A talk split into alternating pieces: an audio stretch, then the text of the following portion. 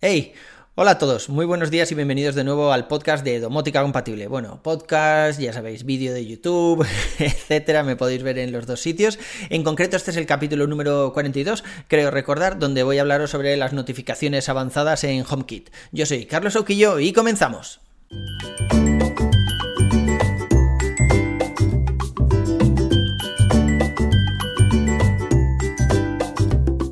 Estos días he estado dándole vueltas sobre si migrar alguno de los dispositivos que ya tengo en casa de la tecnología actual, bien sean Wi-Fi o Zigbee, a eh, los nuevos Thread. Es verdad que todavía no hay muchos dispositivos que sean compatibles con Thread, por ejemplo estaba buscando algún Smart Button, como los que tengo de Philips Hue, tengo por ahí al, fondo de la imagen, si estáis viendo el vídeo, tengo alguno ahí encima de la mesa, pero por ejemplo Smart Button todavía no hay ninguno compatible con Thread.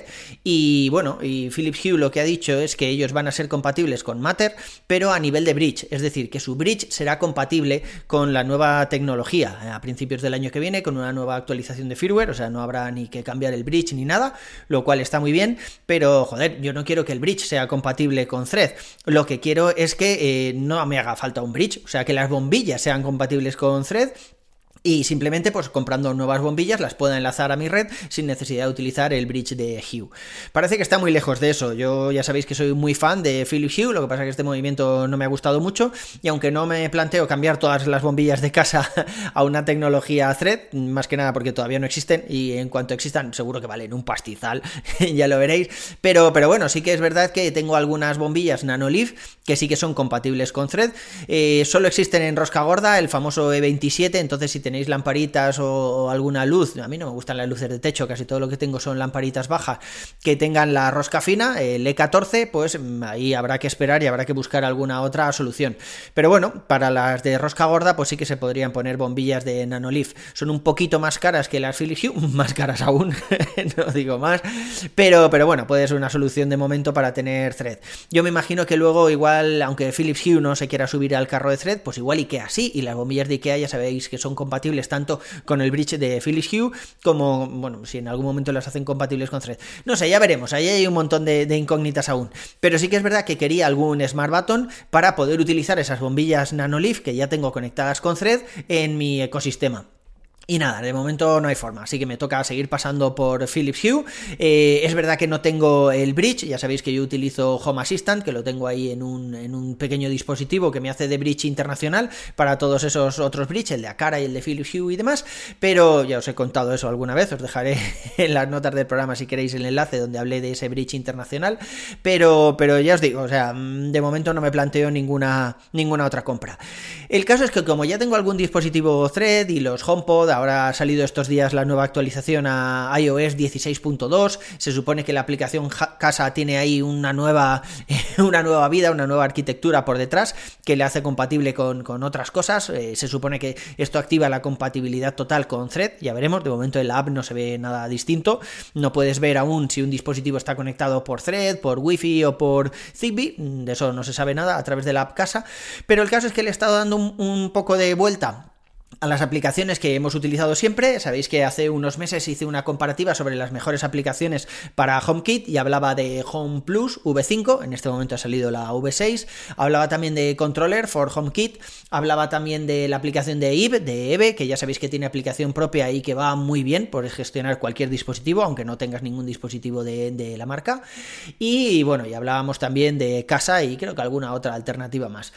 ¿Qué pasa? Que al final la más bonita de todas sigue siendo casa. Entonces, si vas a poner, yo que sé, el típico iPad en la pared ahí para gestionarlo todo, yo no soy muy fan de esa mierda, porque al final tienes que ir ahí a tocar algo y no quiero tocar nada. Ya sabéis que yo soy fan de que la casa haga las cosas solas. Joder, si hay alguien en casa y es de noche, está oscureciendo, pues que encienda las luces. No, no necesito ir a ningún tablero y poner ahí que encienda las luces, ni decírselo a Siri, ni apretar un interruptor, ¿no? Debería ir actuando por sí misma. Pero bueno, el caso es que casa es la más bonita de todas, pero ya os digo que os falta mucha información en cuanto a los dispositivos, conectividad y todo eso. Eh, Home Plus, que era mi favorita hasta hace bien poquito, porque permitía toda esa serie de, automatizaciones un poco más exquisitas, ¿no? Más eh, hiladas más fino, metiendo más parámetros de presencia y demás, que en casa también se podían hacer desde que se integró con atajos, pero era un poco más complicado, pues Home Plus lo hacía de una forma muy sencilla. Y era también relativamente bonita. No tanto como casa, pero bueno, relativamente bonita. Pero es que se han quedado muy atrás. O sea, es verdad que tiene algunas funcionalidades interesantes, como por ejemplo puedes hacer un backup de todas tus automatizaciones. Eh, así si en algún momento eliminas alguna o estás, te lías con ella, haces una automatización que luego no te funciona y dices, joder, si antes me funcionaba, ¿qué he tocado aquí? Bueno, pues puedes restaurar esa, copia de seguridad. Pero, pero ya os digo, o sea, desde que Casa se integró con atajos, vale, hace las automatizaciones un poco más sencillas, pero tampoco nos está descubriendo ahí la rueda, ¿no? Entonces, bueno, se ha quedado un poco atrás. Entre eso y que el desarrollador es un poco mm, especial y que solo hay un tío, ¿eh? Que esa es otra. Y cuando le sugieres algo, le dices, oye, ¿cuándo te vas a integrar con Thread? Pues él contesta cosas como Thread, no sé qué narices es eso. Si me lo quieres explicar, eh, me lo pienso. Y cosas así, y dices, pues, pues, mira, vete al carajo, que hay otras aplicaciones que hacen más o menos lo mismo y son mucho más receptivas en cuanto a sugerencias. Total, que quería hablaros hoy de Controller for HomeKit. Es verdad que en el grupo de Telegram tenemos varios compañeros ahí que son muy fans de Controller for HomeKit, muy fans. y, y, bueno, es verdad que la aplicación ha ido evolucionando durante los últimos años y ha cogido algunas de las funcionalidades que tiene Home Plus, como lo de crear automatizaciones de una forma un poco más sencilla que desde la aplicación casa.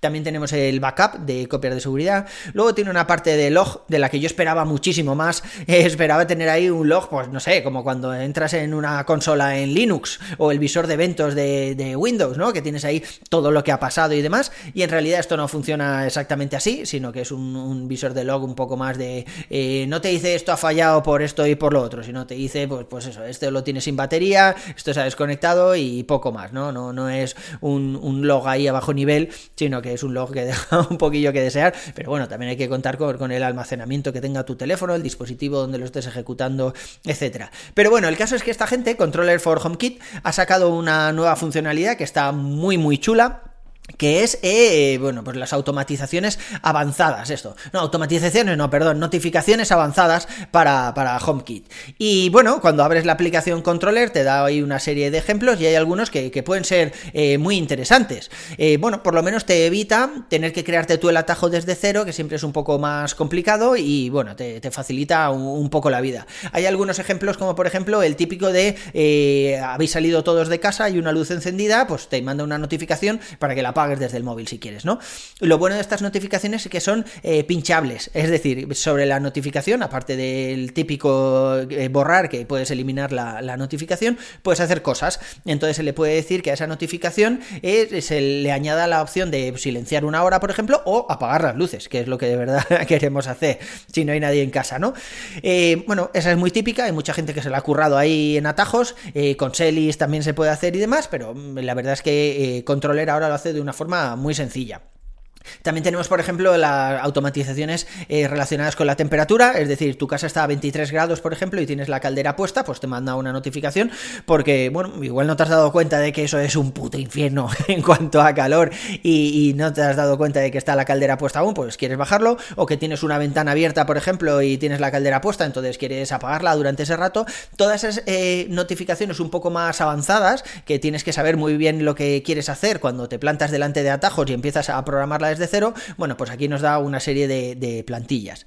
Eh, la gente está de controller además se ha sacado de la manga un servidor de notificaciones que no me gusta mucho en cuanto a privacidad, porque claro, ya no se queda todo en tu red local, ahora ya tienes un servidor que te envía notificaciones, que sí que es verdad que, no te va a, no sé, no te van a lanzar ellos que enciendan o apaguen las luces desde su servidor, que tenga ya un cierto retraso con tu interruptor, ¿no? Eso no va a pasar. O sea, las notificaciones que manda el servidor, pues son notificaciones basadas en tiempo y, en días, por ejemplo, o en contadores.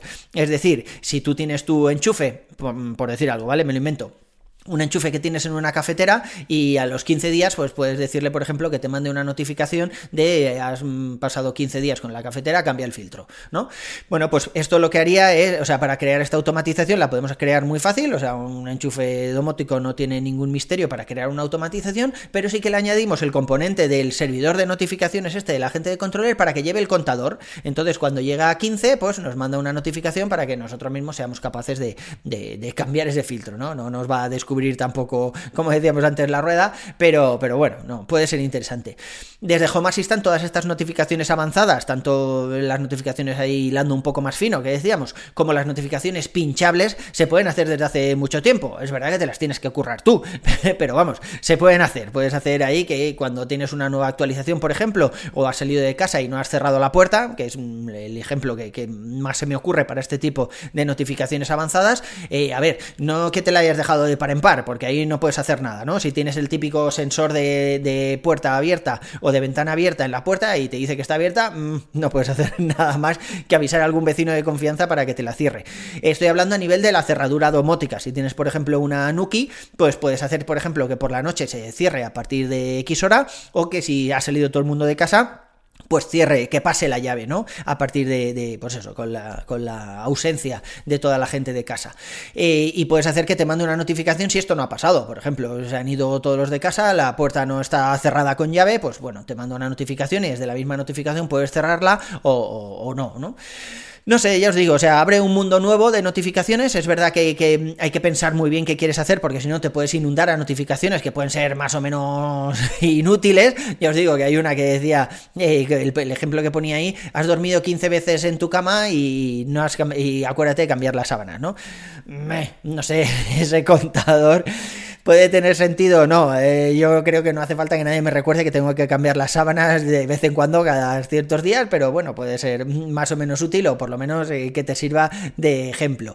Pero ya os digo, o sea, es una función bastante interesante que ha llegado ahí a darle una nueva vuelta de tuerca y ha hecho que me apetezca volver a, a HomeKit muchos de los dispositivos. Y como estos días estoy trasteando con la red Thread, estoy metiendo más dispositivos Thread eh, no voy a tirar todos los dispositivos que tengo a, ver, no me voy a liar la manta a la cabeza, pero sí que es verdad que tengo por ahí las válvulas de thread pendientes de montar para los radiadores. Eh, me ha preguntado Martín que qué tal iban. Martín, las tengo pendientes de montar aún, macho. soy, un desastre, sigo con las Netatmo y tengo las thread ahí en un cajón. Y a ver, prometo estas navidades, si tengo un poco de tiempo, y si no, buscarlo y montar por lo menos alguna de estas válvulas thread, eh, porque mi idea es eso, es ir incrementando los dispositivos thread que funcionan muy bien desde HomeKit sin ningún tipo de retraso. Eh, el retraso empieza cuando empiezas, eh, pues eso, a unir otros bridge, el Home Assistant que lleva no sé qué interruptores, que aunque va más rápido que los bridge eh, anteriores, que el bridge de Hue o el bridge de Akara, pues sigue habiendo ahí un pequeño retraso si te pasas de un ecosistema a otro. Y mi idea es, pues eso, en cuanto haya los Smart Button que os comentaba antes o interruptores compatibles con Thread que no valgan el pastizal que valen los de IB, pues ir probando y ver a ver si, si podemos ir migrando poco a poco.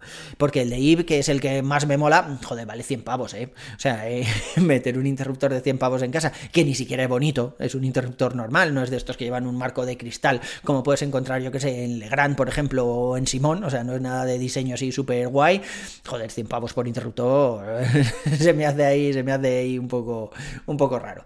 Pero bueno, ya os digo, o sea, yo creo que estas automatizaciones avanzadas abren un nuevo mundo de, notificaciones y creo que tenemos ahí por delante un, un buen ecosistema para y para volver a HomeKit los que consideréis necesarios. Eh, por mi parte eso es todo por hoy, un abrazo y nos vemos en la siguiente, hasta luego.